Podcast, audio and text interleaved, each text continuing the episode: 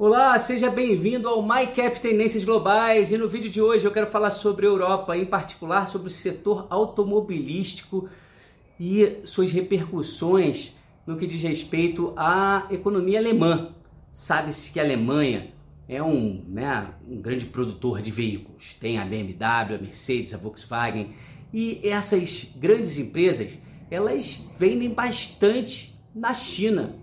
Só que nos últimos dois anos, algo mudou.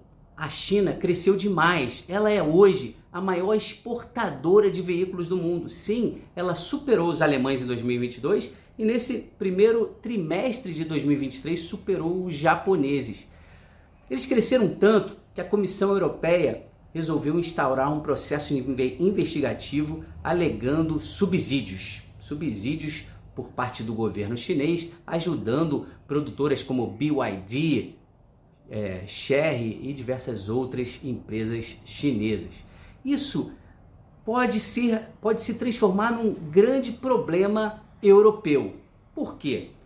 Porque, em se tratando da Comissão Europeia, a gente tem né, a Alemanha e a França como dois grandes representantes, dois grupos bem influentes no que no processo decisório que ocorre em Bruxelas, sede da Comissão Europeia. Só que alemães são grandes exportadores. BMW, é, Mercedes e Volkswagen vendem mais de 30% da sua produção na China. Já os produtores franceses da Peugeot, Stellantis, né, e, e da Renault não vendem nada na China. De forma que, caso a Comissão Europeia venha é, instaurar tarifas, tarifas para conter a, a, o processo de venda, né, esse conter esse ímpeto chinês, né, que vem ganhando fatias de mercado na Europa, caso eles venham instaurar tarifas, é bem provável que o governo chinês irá retaliar no seu próprio mercado. E quem vai pagar a conta nesse sentido serão os alemães e não os franceses. Então, essa transformação que a gente vê no setor automobilístico é uma que tende a fragilizar a União Europeia. Sim, sabe-se da importância desse setor dentro do continente. Sabe-se da importância desse setor para os alemães.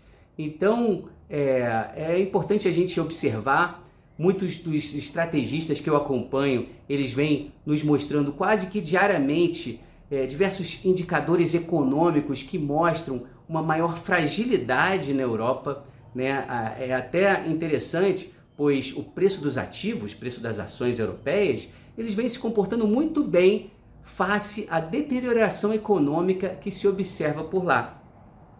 E essa tendência global no que diz respeito a essa dinâmica do setor automobilístico é uma que tende a trazer diversos problemas para o velho continente. É isso, essa é a tendência que eu queria compartilhar aqui com vocês nesse vídeo de hoje. Eu fico por aqui, obrigado pela atenção e até o próximo vídeo.